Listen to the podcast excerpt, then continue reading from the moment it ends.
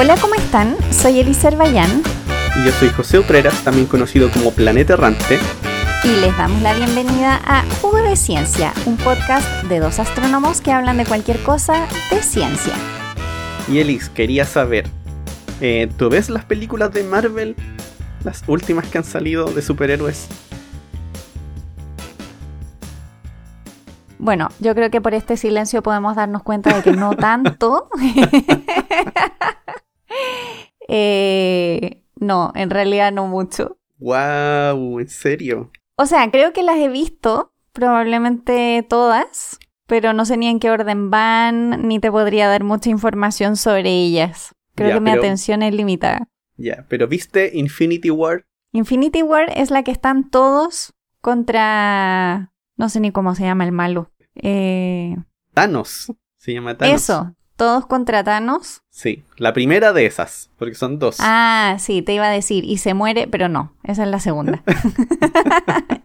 ya, la primera. Sí, sí la vi. Ah, ya. Porque en la primera había una parte que, bueno, casi todo ocurría en el espacio, ahora que recuerdo. Pero había una escena en donde Thor va a un lugar a forjar un arma y ese lugar es en una estrella de neutrones. Creo que borré esa parte de mi memoria.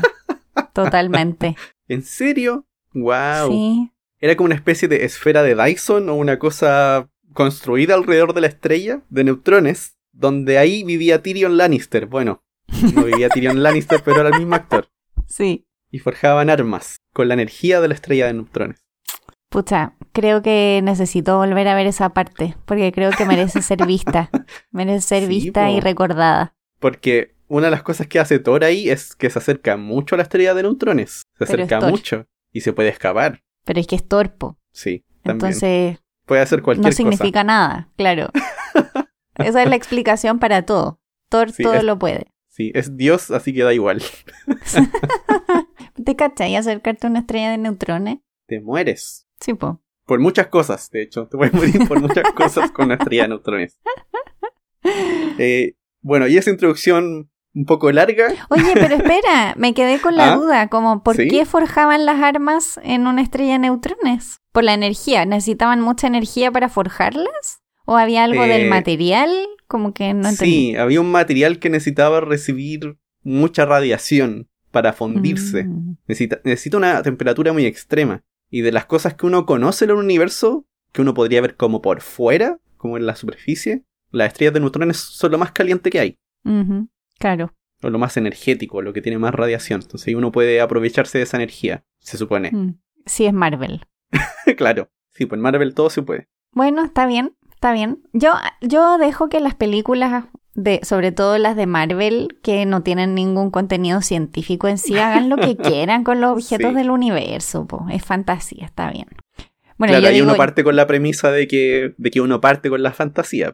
Bueno, y yo así súper egolatramente digo, yo dejo que como que a la, a la industria le importe. Yo le mi permito, opinión. sí. Yo le permito a Stan Lee que escriba esas cosas. Bueno, que, que hubiese escrito esas cosas cuando estaba Sí. vivo.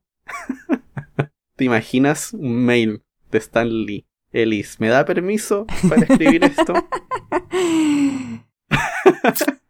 No, no me lo imagino. ¿Cachai? Capaz que me llegue un mail de Stan Lee y se me pierda en la bandeja de entrada. Bueno, ahora ¿Por qué sí, no? ahora sí, vamos al tema entonces. Que no vamos Bueno, a hablar si de no- Marvel, pero vamos a hablar de las estrellas de neutrones. Sí, po. Si no adivinaron, si no fue suficientemente obvio.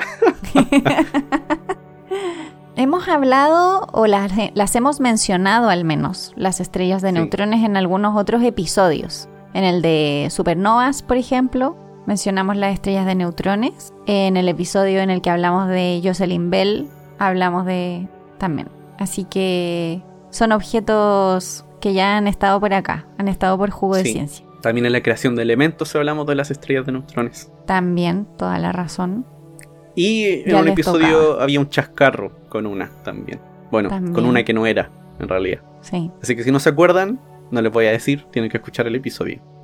el de chascarros. ¿Alguno de los de Chascarro? El segundo, el segundo de chascarros. Ah, no tenía que decirlo para que escucharan No, los pues dos. para que escuchen los La dos. arruiné. La arruiné todo. Ay. En todo caso, ustedes no lo saben, pero la que siempre arruina estas cosas soy yo. Yo siempre soy la que no hay que decir algo y siempre El spoiler y se le va. Bien, ahora par- partamos Por el principio. por el principio. No sé si esto sea el principio realmente, pero no quise ir más atrás. Ya. Y me guié bastante por una presentación de un astrónomo o astrofísico llamado James Latimer, o Latimer, no sé cómo decirlo. No sé, yo como que lo he escuchado como Latimer, pero no sé cómo se pronuncia en realidad. Sí. Pero él justo tenía una presentación donde hablaba de algunas cosas de estrella de neutrones y en la introducción tenía una línea temporal. Así que Muy muchas útil. gracias. Muchas gracias por esa línea temporal. Y con quien partimos es con Rutherford, en los años 20. Claro, porque vamos a partir como haciendo el camino desde el neutrón hasta las estrellas de neutrones. Hay que partir como por lo chiquitito primero. Claro, con lo más pequeño. Y bueno, para quien no sabe quién es, para quienes no se acuerdan qué era lo que había hecho Rutherford, él estaba estudiando los átomos disparándole partículas, partículas alfa, y ahí se da cuenta que el átomo es en su mayoría vacío, es como espacio vacío. Como el sistema solar. Claro. Eh, hay algunos modelos que muestran el tamaño del átomo, donde el núcleo es como el tamaño de una arveja, en el centro de un estadio de fútbol. Y todo el estadio de fútbol es por donde se mueve el electrón, o donde hay una nube electrónica. Claro, y a lo mejor les suena más que Rutherford como solo el experimento de Rutherford. Ese probablemente en los libros de texto ese era el nombre que tenía esa parte. Sí. El experimento y el modelo. Claro. Y esta historia siempre la repiten, no sé si será cierta, tal vez sea un mito, pero se suele decir que luego de haber descubierto esto, Rutherford tenía miedo de levantarse de la cama, por miedo a pasar de largo hacia abajo, porque es como es casi todo vacío. Pero en, realidad no me lo imagino, no me lo imagino yo teniendo ese tampoco. miedo a Rutherford por lo menos. Así No que solo no. por descubrir algo, No sé, no me lo creo mucho. Yo creo que hay fake news. probablemente. Bueno, ahí tenemos que averiguarlo, si es cierto o no, porque hay varias cosas en ciencias que se van repitiendo y que terminan siendo De terminan hecho, siendo algunas de ellas, sí, pues algunas de ellas nosotros hemos contado acá en los episodios que, que, no- que son historias falsas y las vemos repetidas una y otra vez en todas partes. Sí. Es como, forma parte como de la cultura popular y cuando uno lee sobre la historia finalmente no fue así como sucedió. Pero bueno, aquí, ¿qué es lo importante? La primera parte importante es átomo está entre comillas prácticamente vacío. Que el núcleo es como 100.000 veces más pequeño que el átomo entero. Y lo otro que se estaba dando cuenta Rutherford era que parecía haber más masa en el núcleo, así que necesitaba otro tipo de partícula, además del protón y el electrón. Pero esto, Claro. pero esto se vino a descubrir después por alguien de su equipo, que era James. Chadwick. Igual acá estamos como inicios de siglo. O sea, Rutherford es como de inicios de siglo y ahí es donde estamos comenzando la historia. No vamos a ir Sí. como hacia atrás de, de cómo llegó Rutherford a esa etapa del átomo. Sí. O sea, perdón, inicios del siglo pasado, no de nuestro siglo. No de este. Sí, uno No, se no este confunde cuando uno nace antes del 2000. Sí. En los años 30 fue cuando James Chadwick finalmente descubre el neutrón, esta partícula neutra, y esto le da una idea a otro astrónomo que estaba trabajando en un problema completamente, no voy a decir opuesto, pero que no tenía nada que ver con el átomo, en principio, que estaban viendo eh, las explosiones más luminosas del universo. De ellos hemos hablado en el episodio de Supernovas. Estamos hablando de, la dupla, un poco va de Zwicky, que son como los padres de toda esta parte de la astrofísica en realidad, o al menos así son considerados. Y ellos estaban intentando entender por qué sucedían estas grandes explosiones, por qué sucedían estas novas muy grandes, supernovas. Las novas ya en aquel entonces estaban, digamos, como más, eh, más explicadas, quizás. No sé si explicadas es la palabra, pero habían tenido un camino más largo. Sí. Y estas eran explosiones aún mayores y les pusieron de nombre supernovas. Pero claro, cuando tú ves algo así en el cielo tienes que intentar explicar de dónde proviene toda esa energía, que sale de alguna parte. Claro. Y aquí, con lo del neutrón, de esta dupla, Fritz Zwicky, eh, se le ocurre una idea de poder extraer energía cuando una estrella colapsa sobre sí misma. Lo que ocurría aquí era que en algún momento la estrella se encogía mucho y mientras se encogía, aquí ocurría que se comenzaba a llenar este espacio, este espacio vacío del átomo, entre comillas, y se formaba un núcleo súper denso en el centro. Y eso él lo llamó una estrella de neutrones. Él acuñó este nombre, de la estrella de neutrones. Y a partir de esa contracción, parte de la energía de la masa se puede transformar después en luz. Uno transforma parte de esa energía que está en la gravedad al final en energía lumínica. Y eso puede hacer explotar la estrella después. Esa era la idea. Y él calculaba cuánta energía podía extraer de este mecanismo de hacer encoger la estrella muy violentamente. Y le daba más o menos la misma cantidad de energía que estaban detectando de estas supernovas. Entonces, como daban energías parecidas, decía, tiene mucho sentido, o es muy probable, o es una buena posibilidad, de que esta sea la razón, esto sea lo que esté dando energía a estas supernovas. La formación de una estrella de neutrones en el núcleo de una estrella. Claro. Pero la gente no tomó muy en serio a, a Suiki con esta idea en un principio. Bueno, esta idea fue compartida varias veces, pero finalmente fue formalmente presentada en el año 1933 en una reunión de la Sociedad de Física Americana estadounidense en los proceedings, o sea, estos textos que están asociados como a las presentaciones que se hacen en la conferencia, escribieron eh, un proceedings que estaba titulado Comentarios acerca de supernovas y rayos cósmicos. Y en realidad lo que ellos dijeron es algo bien resumido. Es, los proceedings en general nunca son muy largos. Entonces ellos dijeron que creían que la supernova básicamente era un proceso entre una estrella y una estrella de neutrones. Y mm, decían, ah, me, daba risa porque decía, somos conscientes del impacto de esta propuesta. Era como, sabemos que esto no va a ser súper bien recibido porque tiene sus complicaciones, pero eso es lo que proponemos. Y quiero aprovechar de decir que muchas veces hablamos de supernovas como tipos de estrellas, pero creo que la descripción de Bade y Suiki es súper buena. La, supernova es una transición, mm, no es una estrella en sí. Es justamente esa transición de una estrella que muere y que se va a convertir en otro tipo de estrella. O. Cierto. Lo que va a quedar después, sí. Claro, porque ahí yo me confundo a veces cuando quiero decir supernova o remanente de supernova. Sí, bueno, es que también son procesos tan largos que para nosotros es como... o sea, las supernovas en sí no son tan largas, pero de ahí a, ver el remanente y todo eso, ya es otra historia. Y bueno, eso quedó por ahí, por un tiempo, porque todas estas cosas cuando tú propones la idea necesitas después la evidencia directa de que esto existe. Y antes de eso pasó mucho. Lo que pasa es que eh, quizá deberíamos mencionar que una supernova es un evento súper brillante. Conocemos supernovas desde el inicio de los tiempos. Ya estamos hablando como de ver lo que queda después de una supernova. O sea, un objeto explota y queda como esta cosa súper concentrada que decía Suiki. Y para observar eso, igual necesitas otro tipo de tecnología. Necesitas... Primero no sabes dónde está. Eh, probablemente si lo encuentras va a ser más sorpresivamente que otra cosa. A no ser que mires en un lugar donde ya sabes que hubo una supernova y que probablemente dentro de lo que quedó hay algo ahí. Sí. Bueno, y también otro problema es que como en esta idea de Suiki de que la estrella se encoge y ocupa todo ese espacio vacío, el tamaño final que va a tener esto es muy pequeño. Claro.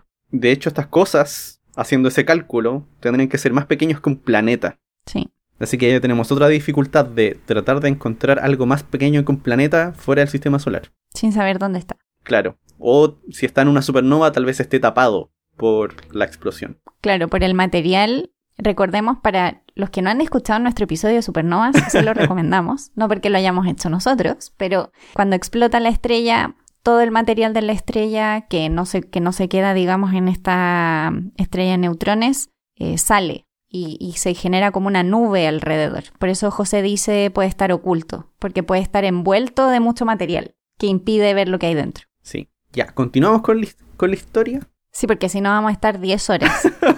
sí.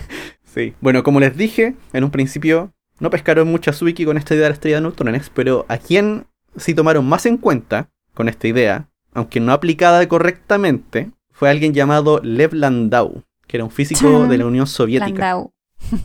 Sí, Landau. Le hacemos un saludo. Para nosotros Landau es parte de nuestra historia como estudiantes. Le hacemos un saludo a todos los libros de Landau que fotocopiamos mientras estábamos en la universidad. oh, cierto. Sí.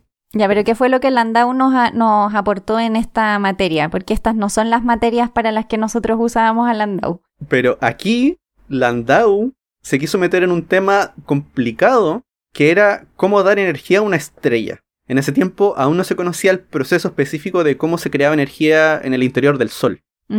Eso se vino a conocer un año después, de hecho, de esta publicación, creo. Eh, específicamente el mecanismo, porque ya estaba la idea, pero el mecanismo se vino a conocer después. Entonces lo que él se imaginó era algo parecido a lo que decía Swiki, como un, un lugar donde se concentraba toda la materia, ocupaba todo el espacio vacío, y era completamente neutro. O sea, eran puros neutrones al final. Aquí la idea es que los electrones se unen al protón. Como que se fusionan, se funden de alguna manera.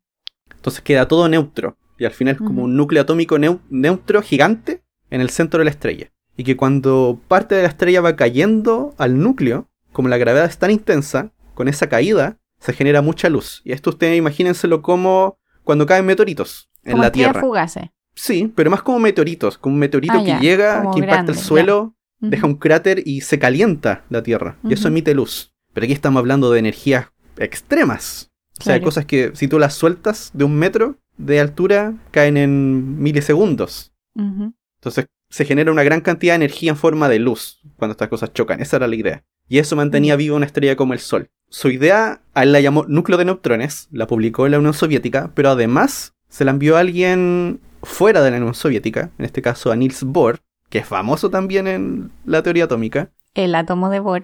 El, claro, el modelo de Bohr, los niveles de energía. Ahí uno se acuerda de todo, el- de todo lo que uno vio en el colegio. y, y le dijo, y le mandó una carta que decía, querido señor Bohr, le envío un artículo sobre energía estelar que he escrito. Si le hace sentido físico, le pido que lo envíe a Nature, que es la revista más prestigiosa. Sí, bueno, supongo que si le preguntas a Science te va a decir que no. Pero sí. Capaz. Dijo, y si no es mucho problema para usted, también me gustaría saber su opinión acerca de este trabajo. Y se despide mis profundas gracias, Landau. Y Niels Bohr envía el paper a Nature. O sea, dice, esto es un buen Mm. trabajo, merece ser publicado y aparece en Nature. Ahora, la idea del Landau con este paper, que ponía una idea así como bien novedosa de cómo mantener una estrella viva al final, la idea de él era escaparse de la Unión Soviética. Ese era su objetivo. Que se lo O llevaran. mantenerse a salvo. Una de dos. Mm. Así como ser tan famoso y ser tan importante que se lo puedan llevar o que de alguna manera pueda mantenerse a salvo también. Así como Ujú. necesitamos mantener vivo a Landau. Porque en ese tiempo ya había ocurrido que habían desaparecido algunos físicos. Y, y- y se utilizaba esa, esa estrategia también escritores y artistas también por la presión internacional sobrevivían. Igual tuvo mala suerte porque el 28 de abril de 1938, el mismo año que publicó esto, lo fueron a buscar a su apartamento y se lo Mm. llevaron a prisión. Y Y le habían dicho, sí, le habían dicho que era espía por un momento, pero al final lo salvaron. Fue otro físico que incluso fue donde Stalin a decirle que tenía que dejar a Landau vivo. Valiente igual el físico. Sí, pero igual la chuntó porque él dijo, Landau es el único que puede solucionar este problema de física, que es algo que se llama superfluidez, y que efectivamente lo solucionó y se ganó un Nobel. Oye, sí, visionario el, el compañero. Visionario. Bueno, a Zwicky no lo tomaba muy en serio porque no era muy riguroso en los cálculos, que es una gran diferencia con Landau. Claro. Lo sabemos por nuestros cursos de, de física. Si alguna vez, si alguien que estudia física nos está escuchando, lean los libros de Landau. No todos, son muchos. No. Elijan algunos, pero son buenos libros. Sí, uno lo guarda para siempre. Yo todavía tengo el, el de mecánica por ahí. Pucha, yo no. no. Bueno. bueno, y fue justo este artículo el que leyó otra persona que hizo un gran avance en el estudio de las estrellas de neutrones. Robert Oppenheimer. Tal vez algunos de ustedes han escuchado de Oppenheimer. Yo me acuerdo la primera vez También que un escuché de él era sí, relacionado con el desarrollo de la bomba nuclear, de las bombas de hidrógeno. Bueno, Robert Oppenheimer leyó el artículo de Landau y le llamó la atención esta idea del núcleo de neutrones, aunque él tenía una duda de si de verdad era posible o no hacer esto. Y él le pidió eh, a un estudiante que se dedicara a analizar esto, porque una cosa que tienen estas cosas es que una, son muy densas, y tienen que ver con física muy pequeña, que en este caso es mecánica cuántica, que es un tema complicado. Y el otro tema complicado es que aquí ya no podemos usar la gravedad de Newton, sino que tenemos que usar la relatividad general. Es un- algo diferente de las estrellas de neutrones con el resto de las otras cosas que conocemos. Que la gravedad es muy intensa, así que ahí uno tiene que ocupar la mejor teoría de gravedad disponible, que en este caso es la relatividad general. Y ahí lo que hacen es al final demostrar que la idea de Landau para mantener una estrella viva, por ejemplo una estrella como el Sol, en realidad no es plausible, porque tienen que tener desde cierta masa para arriba para que puedan existir. ¿Y a Landau no se le había ocurrido hacer el cálculo? Como, yo- o sea, yo aquí preguntando como que José supiera todo, pero no sé, como que de repente pienso, ¿a Landau no se le ocurrió cómo hacer ese cálculo o tú crees que fue porque lo metieron preso y no, preso y no tuvo tiempo de seguir Ah. avanzando en eso? No, yo creo que lo que debe haber pasado es que no, no incluyó todas estas cosas porque eran cosas que se estaban conociendo recién. Mm, Una de esas es cómo se comportan las partículas cuando están muy juntas, una al, al lado de la otra. Y la otra es también poder resolver bien la gravedad. Y para estas cosas, para poder solucionar estas cosas, no podían hacerlo como con un cálculo a mano, sino que tenían que usar un computador. De estos computadores viejos, con tarjeta. Pero un computador al fin y al cabo. Sí. Así que seguramente por, por ahí tiene que ir más el problema con el, el detalle. Sí. Eh, y primero demostraron eso y después se fueron a otro problema, que era algo que se había visto con las enanas blancas. Una cosa que sabemos, eh, las enanas blancas son otra cosa. El Sol va a terminar como una enana blanca en su futuro. Sí, cuando se muera. Claro. Cuando se muere queda el núcleo del Sol. Eso va a ser la enana blanca. final. Pero una cosa que sabemos de las enanas blancas es que tienen una masa máxima. Que si uno le echa un poquito más de materia a la enana blanca no se puede mantener estable. Claro, la gravedad, eh, hay más masa y empieza a cambiar todo. Estos objetos como compactos son como bien inestables, como que tienen rangos de masa en los que pueden vivir. Sí. Y si están fuera de ese rango, se convierten en otra cosa. Sí.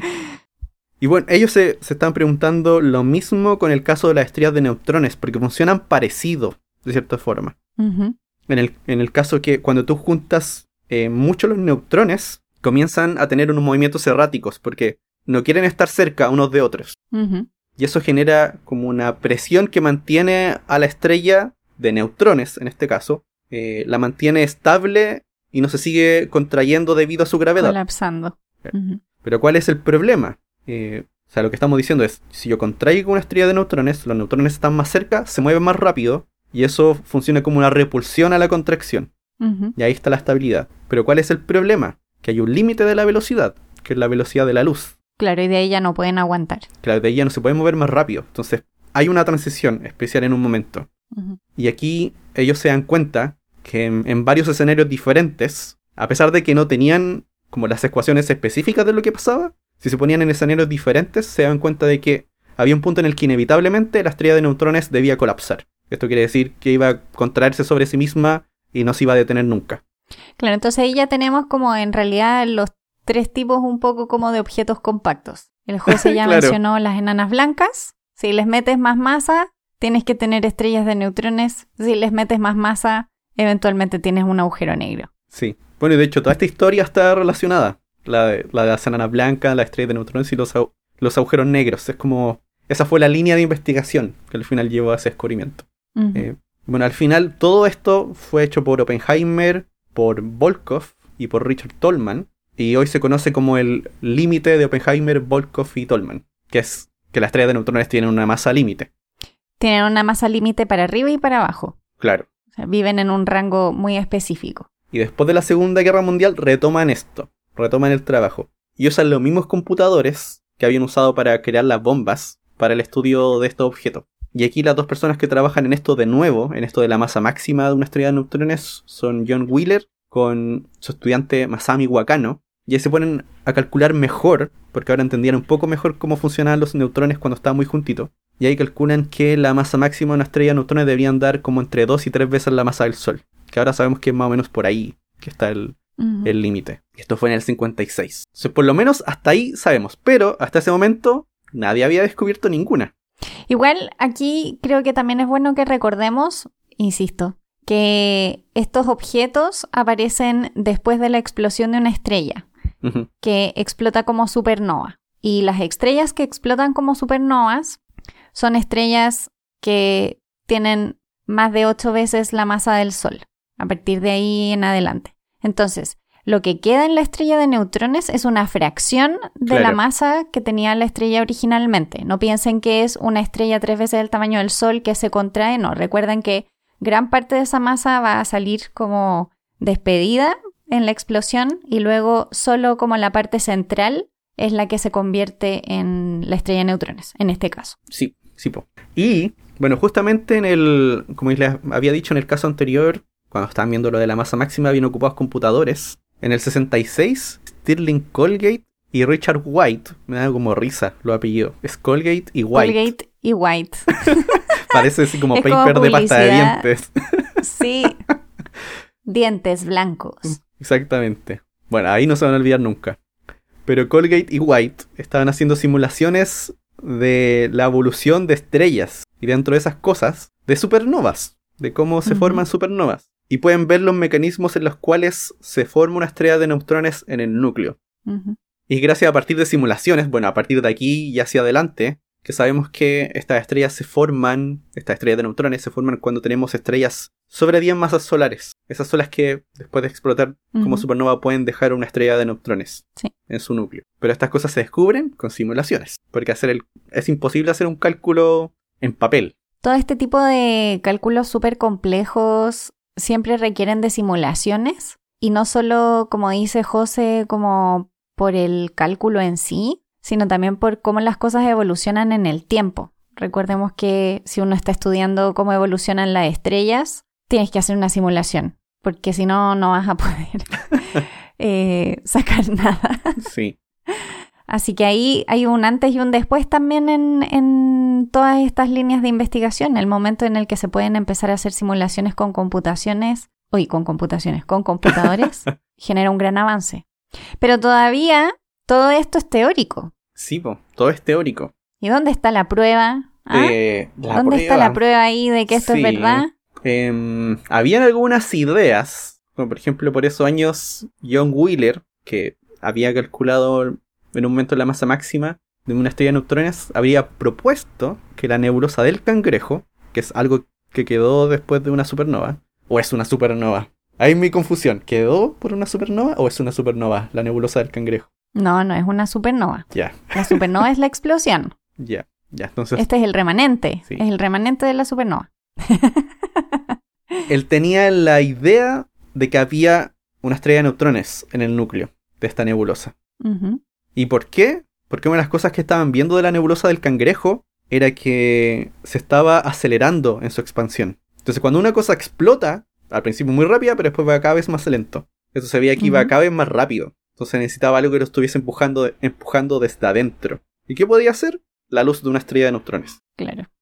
Pero era una idea. Era una buena idea. Pero bueno, también pasó que por esos años se habían descubierto rayos X desde la nebulosa del cangrejo. Ahí había un, un hint. Y en el 65, aquí entra un grupo bastante importante, que es el grupo de Anthony Hewitt. Porque en el 65, él, con Samuel. Anthony Hewitt, con Samuel Okoye, descubren que desde la nebulosa del cangrejo se emite una gran cantidad de ondas de radio. Claro, y ahí es como lo que decía José, ¿no? Eh, ¿Qué es lo que emite ondas de radio ahí dentro? La nebulosa del cangrejo debería ser como polvo y algo no muy energético a priori, pero si ya estás detectando ondas de radio, algo hay ahí que está emitiendo Claro. Por, por y lo que logra salir. Sí.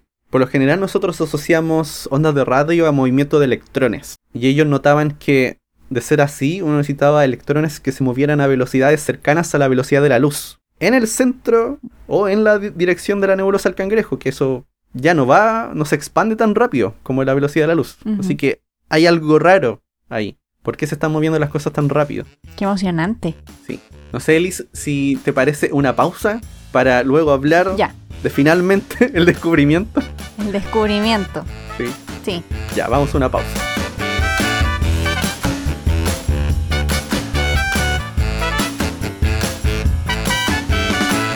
¿Sabías que en el año 2004 la ionosfera terrestre se expandió levemente debido a una estrella de neutrones? 50.000 años atrás, la estrella de neutrones SGR 180620 tuvo un terremoto en su superficie que en 0,1 segundos liberó la misma cantidad de energía que emite el Sol en 100.000 años.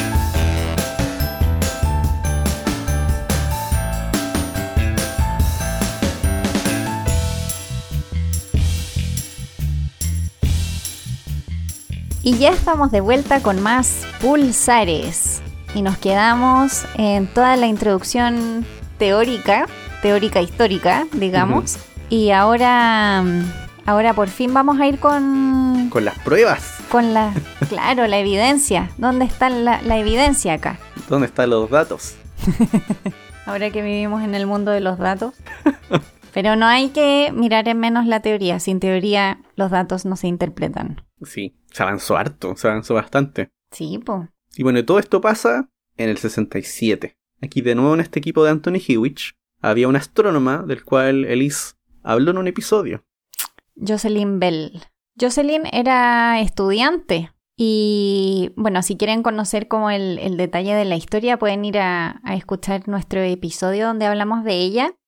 Pero ella detecta una señal que no sabían muy bien cómo interpretar. Y, y, de hecho como que se reían un poco, ¿no? Los hombrecitos verdes que nos, están, nos están saludando. Porque era una señal que tenía un patrón, que tenía un, un patrón periódico. Y como hemos hablado también en nuestros episodios de búsqueda de vida, una de las cosas que uno buscaría también, si es que los extraterrestres se quisiesen comunicar con nosotros, sería una señal periódica que se pudiera identificar como algo idealmente artificial. Bueno, en este caso, no era tanto que realmente creyeran que eran hombrecitos verdes, aunque sí un poco, pero, pero en realidad lo que detectaron fue el primer pulsar, el, el primer pulsar identificado como pulsar fue detectado por Jocelyn Bell y ha sido una larga, una larga carrera, un largo camino para que su reconocimiento sea real, de que ella es la descubridora. Sí,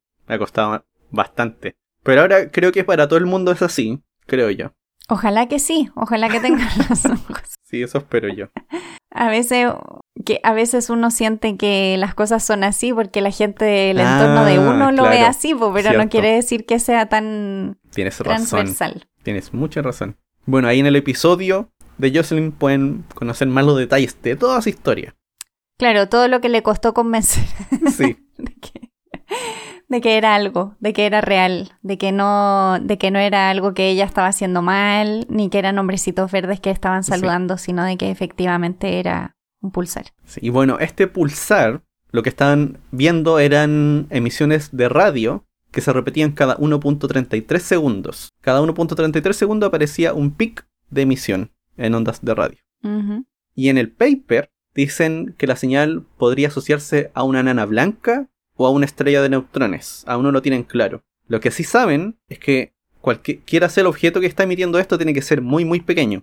Y estarán las dos cosas más más pequeñas que, podían ser, que pudiesen estar emitiendo eso. Pero por un principio se imaginaban, o parte del modelo en ese momento era una estrella que se expandía y contraía, que pulsaba. Esa era... Como las estrellas variables pulsantes, pero en versión chiquitita. Claro. Y yo no tenía idea que eso era así hasta que vi al año siguiente, en el 68, que en realidad es, más cuando se discute este tema porque esto pasó en el verano del 67. Eh, había mucha gente que no creía que era una estrella de neutrones, gente famosa. ¿Y qué creían que era? Eh, una, nana, blanca. Sí. Y justamente por el hecho que si es que esta estrella estaba pulsando como una estrella variable, o sea que cambia de tamaño, las estrellas de neutrones son tan densas que tienen que vibrar muy rápido. Y esta no está, debería vibrar con milisegundos y no con segundos. Entonces ahí había algo que no calzaba. Claro. Pero al final lo que pasa es que en realidad no pulsan así, sino que pulsan de otra manera. Y eso alguien lo había propuesto el mismo año, en 1967. Así que yo creo que ahí el problema fue que, como estas cosas salieron al mismo tiempo. Claro, no pudieron utilizar esa explicación para su. para su propuesta de qué era ese objeto. Pero de todas formas, creo que pensar originalmente que era un pulso como de superficie era lo que probablemente cualquier persona que no hubiese estado pensando en el modelo en sí, Sí. de los pulsares hubiese imaginado, que era lo que ya se conocía de otros objetos también. Claro. Porque finalmente los pulsares son súper extraños. Que ahora nos vas a contar eso, ¿no? Sí. De cuál era esa propuesta. Claro, porque eh, ya algunos de los físicos que habían estudiado estrellas de neutrones proponían que las estrellas de neutrones podían tener un campo magnético muy potente al contraerse, que es algo que pasa, que se potencia el campo magnético cuando una estrella se encoge, y también que gira muy rápido.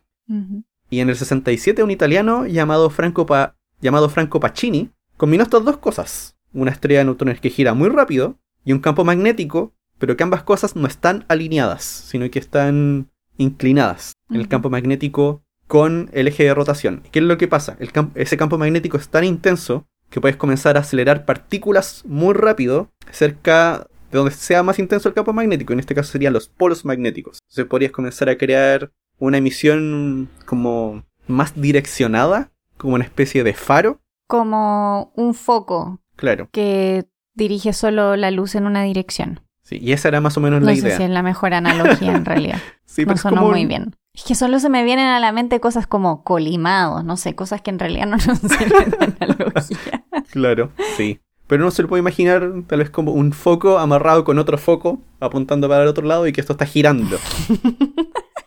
Pero no el mismo eje en el que están unidos, sino que en uno un poco más inclinado. Mm, Y uno de repente va a ver el foco y de repente el foco va a estar apuntando para otro lado. Y uno no va a ver la estrella. Es como, sí, es como un faro. Creo que eso es lo más fácil para imaginárselo. Entonces, como esto se mueve, a veces ves la luz y a veces no. Y algo interesante que yo no sabía, y esto, y esto lo cuenta Jocelyn Bell, es que eh, ella dice que hay muchas historias, que ella conoce muchas historias de gente que vio pulsares antes, pero que no tenía ni idea de que eran pulsares. Bueno, esas cosas pasan harto. Sí. Ella dice que una mujer en los 50, una mujer astrónoma, eh, cuando estaba visitando un observatorio en Chicago, vio uno de estos pulsos de la nebulosa del cangrejo, Mm, pero que le dijeron, no, eso está malo. sí, es cualquier otra cosa. Pero ¿Ven por qué la teoría es importante? Sí. Pero también había otra persona llamada Charles Chisler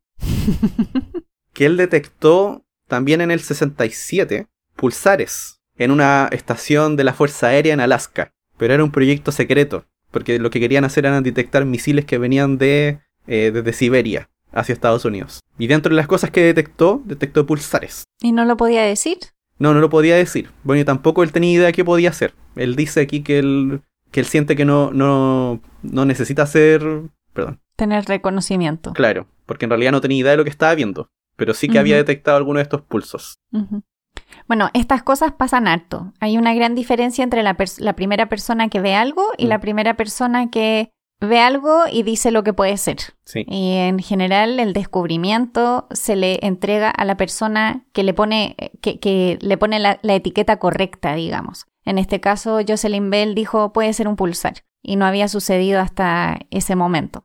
Claro. Y, Eh, y la conexión final ocurre al año siguiente, que es cuando se descubre un pulsar. En, o sea, se descubre otro pulsar, en la nebulosa del cangrejo. Y es como, ah, ya, ahí está la película completa. Pulsares en un remanente de supernova. Ahí está Claro. listo. Ahí tenemos la historia conectada, finalmente. Perdón, me equivoqué, era en el 69. Bueno, Sí, y ahí usaron el telescopio de. Arecibo. Creo que lo mencionamos Ay. esto en el episodio de Arecibo como uno Creo de los que sí. descubrimientos. creo que sí. El Mm. primer pulsar. O sea, no el primer pulsar, pero el pulsar ha descubierto la nebulosa del cangrejo. Que en el fondo ya varias personas decían, ahí hay algo, ahí hay algo. Sí. Bueno, ahí está. Al fin. claro. Eh, y esta es una de las cosas que siento que es como rara de la estrella de neutrones. Eh, que ese año se descubren algo que se llama un glitch. No sé si sabe Ellis qué significa un glitch. No, Eh, uno lo usa harto en los videojuegos cuando tú estás haciendo algo y de repente algo funciona mal. sí, como que... O tu sí, personaje salta. Como un, Como que se está moviendo en un lado y de repente está un metro como más un adelante. error. Ujú. Sí. Ese es un glitch. Y algo que se ve en los pulsares es que no giran igual. Algunos pulsares comienzan a girar más rápido, otros comienzan a girar más lento. Pero ese año descubrieron un glitch en un pulsar. ¿Y qué significa eso? Que estaban viendo que estaba girando con cierto periodo y de repente Y se pegó un salto. se pegó un salto y comenzó a girar más rápido. Mm. Esas son cosas que Pero aún no luego se, se mantuvo, se mantuvo rápido. se ¿O mantuvo rápido. Vuelve a su No, no vuelve. Ah, es como que se mantiene rápido. Es como que cambia de estado. Claro, claro. Y uno se lo puede imaginar con la Tierra, porque creo que esto es algo que se mencionó con el terremoto, en general con los terremotos grandes, que cambia un poco la velocidad de rotación de la Tierra, porque cambia un poco la estructura. Y pasa algo parecido con las estrellas de neutrones, solo que son tan densas que los cambios son súper drásticos. Claro. Pero este es el detalle, que esto también es raro. Muestra por qué son tan útiles las estrellas de neutrones o los pulsares, en este caso. Que aquí hay otro pulsar con el cual se descubrió algo parecido, que se llama PSR 083345. Y aquí lo raro que dicen es que dicen que habían visto que su periodo de pulsación, como, no sé, como su latir, si uno podía decirlo de alguna manera, iba creciendo lentamente, pero muy muy lentamente. Porque aquí dicen que en un momento ese periodo decreció drásticamente, y dicen drásticamente, en dos partes por millón, y eso es drástico. Claro, si no cambia mucho, claro, sí, efectivamente. Sí. Pe- Pero esa es una de las cosas que son raras con los pulsares. Por lo general nosotros cuando medimos algo, eh, tienen errores o incertezas en la medición muy grande. A eso uno dice una galaxia está, no sé, está formando 10 estrellas por año, pero puede ser 15 o pueden ser 7. Sí. En este caso, cuando mide los periodos de pulsación de los pulsares, tienen una cantidad de decimales que es ridícula. Así como sabemos hasta este decimal que este número es este, en segundos. Wow. Y eso es algo que uno en general en astronomía no ve. No, los errores en astronomía siempre son súper grandes. O sea, si tienes Lo tres quiere decir decimales... que no. Claro. No, dale. Sí, o sea, tres decimales ya es harto. sí. En general, sí, tres decimales es harto. Bueno, todo depende de lo que uno está viendo. Pero, mm, pero sí, en general no solemos medir cosas con, con ese nivel de precisión. Además que no es fácil medir cosas con ese nivel de precisión. No, pu, es súper complicado. Entendiendo que esto es en el espacio, ¿ah? Porque de repente como que la gente dice, ay, pero ¿cómo? Ya, pero no es lo mismo tener una medición en un laboratorio donde todo está controlado que objetos que están a muchos cientos de miles de años luz. Intentan, intentar medir algo a lo lejos con mucha precisión es un ejercicio muy diferente, Sí. que tiene otras dificultades. El laboratorio también tiene dificultades, pero en general las precisiones que ellos manejan son mucho mayores. Claro. Eh, pero bueno, sí, la, la idea de esto es mostrar el grado de precisión con el cual podemos medir tiempo con un pulsar. No podemos medir muy bien el tiempo. Y eso fue muy útil para un descubrimiento que partió en 1974, que lo mencionamos en otro episodio, que era el de las ondas gravitacionales. Sí, bueno, las estrellas de neutrones y las ondas gravitacionales yo creo que van a seguir unidas por largo tiempo. Sí. Que fue cuando eh, Hulse y Taylor descubrieron una binaria que tenía un pulsar y una estrella de neutrones. Por si acaso, no todas las estrellas de neutrones son pulsares. Pero no hemos dicho, creo, cuál es la diferencia. Ah, O al menos no explícitamente.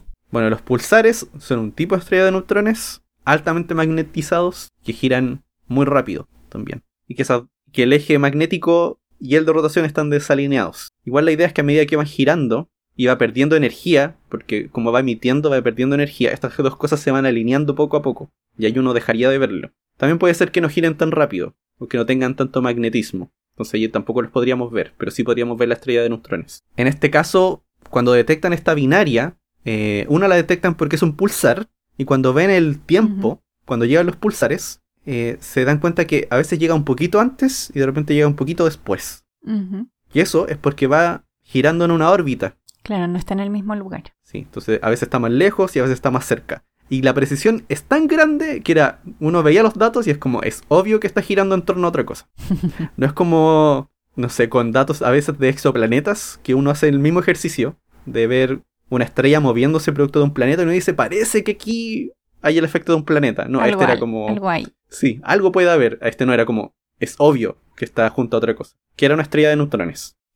Y lo que comenzaron a ver con el paso del tiempo era que la órbita entre estas dos estrellas de neutrones se hacía cada vez más pequeña. O sea, iban como perdiendo energía y se iban juntando. Y cuando aplicaron la teoría de relatividad general, que lo que dice es que cuando tienes dos cosas girando una en torno a la otra, se emiten ondas gravitacionales, y eso tiene que llevarse energía y las cosas se tienen que acercar. Y cuando hicieron la comparación con los datos, daba justito. O sea, ahí lo que quedaba era detectar las ondas gravitacionales. Claro.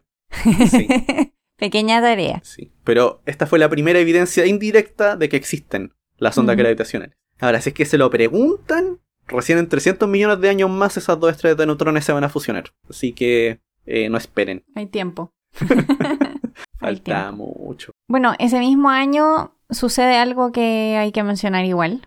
Mm, en cierto. 1974 Sí, la traición, traición Eh, máxima. se le entrega a Anthony Hewish el Premio Nobel de Física por su rol decisivo en el descubrimiento de los pulsares. Y ya lo hemos dicho muchas veces, los premios Nobel se le entregan a personas individuales y no se le entregan a equipos, aunque sucede que se lo entregan a veces a dos o tres personas por el mismo descubrimiento. Lo que quiere decir que en este caso se lo podrían haber entregado también a Jocelyn Bell, ya que ella fue la que hizo el trabajo eh, de este que, que llevó al, finalmente al descubrimiento. Y no solo eso, sino que además Anthony Hewish no le creía, entonces hubiese sido bueno que, que se lo entregaran. Pero bueno, eh, la historia de la ciencia, Sí, por eso, alta Sí, fue. traición. sí. Yo creo que no se lo dieron porque era estudiante nomás. Aunque hay otras personas, hay otras personas que eran estudiantes cuando sucedieron los descubrimientos y les Sí, dieron el sí, Nobel. les dieron el Nobel. Sí, tienes razón. Bueno, ya que estamos hablando de noveles, también de la historia, no, quizá me estoy aquí saltando en la Sí, historia de pero no José, importa, pero está bien. sí, eh, eh, Joseph Taylor y Russell Holmes, eh, que fueron los que estaban observando esta, La esta binaria. binaria que decía José de un pulsar con una estrella de neutrones. Ellos también después recibieron el premio Nobel en el año 1993 por el descubrimiento, la evidencia indirecta de las ondas, gravita- ondas gravitacionales. Bueno, luego en 1982 hubo otro descubrimiento raro, importante, que es que se descubre el primer pulsar de milisegundos. ¿ya? Que dijimos que los pulsares giran muy rápido, pero nunca dijimos qué tan rápido. En el caso del descubierto por Jocelyn Bell, da una vuelta cada 1.3 segundos. Era En lento. Era lento, sí. En este descubierto en el 82, en 1,5 milisegundos daba una vuelta. Fue descubierto por el equipo de Don Baker.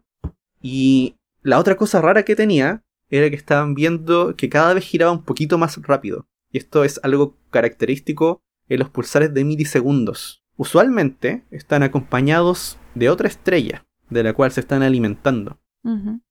Y le pueden transferir parte de su energía en rotación y hacer que giren cada vez más rápido a medida que van comiéndose a la otra estrella vecina, si uno puede decirlo de cierta forma. ¿Y qué les pasa al final? En- por lo menos en este caso de este pulsar, eh, al parecer ya no existe la otra estrella. Mm, O sea, está el material alrededor del pulsar que lo hace girar de a poquito más rápido, eh, pero no está la otra estrella alrededor. De hecho, em, unos años después, que esto es otra cosa, en el 88 se descubre el primer pulsar que lo apodaron Viuda Negra. ¿A quién mató? ¿A quién mató el O pulsar? sea, no es que haya, no, no es que haya matado todavía, pero este pulsar, que se llama 195720, también es un, un pulsar de milisegundos. ¿ya?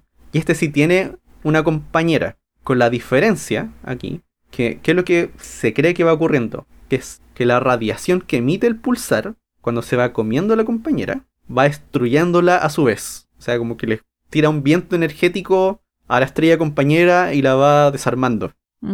Se la va comiendo y la mata. No sé por qué me acordé de X-Men con eso. ¿De qué? ¿De X-Men? De... Porque me acordé de... mm, ¿Cómo se llama? Ay, que estoy mal con las películas. ¿Cómo se llama la, la X-Men que es como super... Mega superpoderes y que se, las- se la quiere llevar Magneto con él? El gran amor de... De Wolverine. ah, de- Jean. Sí, Jean Grey. Jean, sí, cuando Jean pierde el control y está así como tirando toda la energía y entonces Wolverine como que se acerca poco a poco y como que lo va destruyendo. No sé por qué me acordé de eso. Ah, tú estabas hablando de esas de X-Men. Sí, po. De esas con Gandalf. Las con... Sí, justamente las con Gandalf. Sí. Sí. Las de verdad, po. Las de verdad. Sí, ahora me acuerdo. Claro, es algo, es algo parecido. muy energético y va destruyendo al, al- a lo que se le acerque. Tal vez eso era lo que tenían en, en Avengers. No sé cómo volvimos a Avengers, Sí, no, pero, pero- bueno. Marvel también, Marvel. También en Marvel. Sí. Bueno, aquí me había saltado algo, eso sí. Aunque también no me lo salté porque todavía no pasa. Es como medio raro. Pero en el episodio de no te lo Supernovas. Sí, pero es que en el episodio de Supernovas hablamos de una supernova muy famosa, que es la de 1987. Ah, La hablamos primera de ese año. la primera de ese año, que ocurrió muy cerca. Y estaba la duda de si lo que iba a quedar en el centro iba a ser una estrella de neutrones o un agujero negro. Y desde 1987 que la gente estaba buscando algo ahí. Y creo que justamente fue esta también que estuvo involucrada en el chascarro, si es que no me acuerdo mal. De que habían creído que habían encontrado un pulsar, pero finalmente era una cámara Ah, de televisión. Que sí, parece que sí. que habían visto un pulso, pero que el pulso era muy rápido para poder ser Sí. un pulsar. Y era como un... Sí. Pero últimamente, en los últimos años, y aquí quiero decir 2019 en adelante, así de reciente, recién hemos comenzado a tener más evidencia de que probablemente hay un pulsar ahí adentro. En los últimos años han pasado hartas cosas. Sí, bueno, es que ahora tenemos ALMA y también están los telescopios espaciales de rayos X que hacen todo un poquito más fácil. Y también tenemos LIGO. También tenemos LIGO, ¿verdad? ¿Y eso fue el 2017? ¿LIGO? LIGO fue el 2017, sí. LIGO, el telescopio que... Le digo telescopio, no un telescopio, un detector, no sé cómo llamarlo. Em, que detecta ondas gravitacionales. El 2017 detecta el choque de dos estrellas de neutrones, que era algo muy importante de observar, porque también cuando hablamos de el origen de los elementos químicos, les explicamos que había el, Big Bang o la, teoría, o sea, el principio del universo crea como ciertos elementos químicos, después las estrellas, otra cantidad durante su vida, después cuando mueren eh, se producen otros, pero faltaban. Y la teoría decía que podían provenir de choques de estrellas de neutrones. Así que fue súper importante que se detectara eso y que se comprobara que era cierto, que efectivamente de ahí venían los elementos químicos que, que se le atribuían a ese evento. Sí, uy, se me, se me pasaron dos. Se me pasaron dos que, que- que quería mencionar. Es la hora. Ustedes no saben la hora, Ustedes pero no es saben la hora. la hora. Sí, es muy, muy temprano. No, mentira. es todo lo contrario. es muy, muy tarde. Em, que me... Solo voy a decir que si, si grabáramos muy muy temprano, probablemente nuestros episodios no serían así, sería más bien catatónico. Estaríamos más bien en estado de... Sí, sí, seguramente. Pero bueno, que una cosa que no se me quería ir era un descubrimiento del 98, que era algo que se había predicho en el 92, que tal vez cuando las estrellas de neutrones se formaban durante la explosión de la supernova, podían adquirir un campo magnético muy potente. muy muy potente. Y aquí estamos hablando de cientos de miles de millones de veces más poderosos que una resonancia magnética. Harto. Muy muy poderoso, sí. Harto, harto más poderoso. A los cuales se les llama magnetar. Entonces tenemos la estrella de neutrones, los magnetares, los pulsares. ¿Vieron? Magneto. Magneto, sí. Y Krisa Kouveletiu, espero haber dicho bien el, el apellido, que es de Grecia. Lo dudo, José. Sí, seguramente no se dice así. Que griego, no sé cómo pronunciar esto. Pero ella estaba en la NASA en ese tiempo y se puso a buscar estas cosas. po. Se puso a buscar si podía encontrar algún magnetar en la Vía Láctea. Y encontró uno, que es el SGR 1806-20, que es uno de los, una de las estrellas de neutrones con los campos magnéticos más potentes que hay. Y para tener una idea, si uno tomara el magnetar y uno lo pusiera entre la Tierra y la Luna, podría borrar todos los discos duros del planeta, solo estando ahí con el magnetismo. O sea, tendría efectos con su gravedad, pero su magnetismo a esa distancia borraría todos los discos duros. O sea, es una forma de destruir a... Si los extraterrestres vienen a la Tierra Mm. y necesitan desencajarnos, solo tienen que acercar un magnetar, nada más. Cierto. Oye, eso también significa que no podemos estudiarlos de cerca. No, Qué fome. no nos podemos acercar. Sí. No sé si alguna vez tengamos la tecnología suficiente como para acercarnos lo suficiente como para que sea un problema. Sí, tiene razón. Y el, y el otro descubrimiento que quería mencionar era de Marta Burgay y su equipo, del observatorio que está en Australia, el Parkes, porque descubren la primera binaria con dos pulsares. Claro, porque lo otro era una estrella de neutrones y un pulsar. Sí, Y esto es dos pulsares. dos pulsares. ¿Y cuál es la gracia de tener dos pulsares? O sea, los pulsares de por sí ya tienen un campo magnético fuerte, así que tienen una magnetosfera que tiene como forma de dona alrededor de la estrella de neutrones. Y esas donas igual están como llenas de materia. En este caso es gas ionizado, plasma. Y, como eso es más grande que la estrella de neutrones, puede eclipsar al otro pulsar. Ah, qué choro. Y eso es algo que hemos observado desde la Tierra, que de repente el- solamente este campo magnético que está alrededor de una estrella de neutrones eclipsa a la vecina. Qué entretenido. Deben ser bonitas esas observaciones. Sí, sí, son bastante raras cuando uno ve cómo va cambiando la luz que uno recibe de un pulsar. eh, no sé, creo que nunca he visto un- una curva así, pero se nota cómo va interfiriendo entre medio con las ondas de radio. Pero eso, quería mencionarlo porque Qué llamó la- mucho la atención eso de tener pulsares que se eclipsen uno al otro. Qué bueno que lo mencionaste. Y yo creo que, no sé, hay como mil cosas que mencionar, pero si lo hiciéramos, el episodio no terminaría nunca. Claro, siempre hay descubrimientos y siempre vamos aprendiendo más cosas, pero, pero yo creo que ha sido una súper buena pasada histórica que nos has dado, José, de los pulsares y las estrellas de neutrones. Sí, y yo espero no haberlos aburrido. No, estuvo entretenido. Espero que ustedes piensen lo mismo. Y entonces aprovechamos de recordarles que ahora nos pueden ayudar en Patreon. Para eso pueden ir a patreon.com slash jugo de ciencia y eh, nos pueden ayudar a que nuestro podcast siga y sea cada día mejor.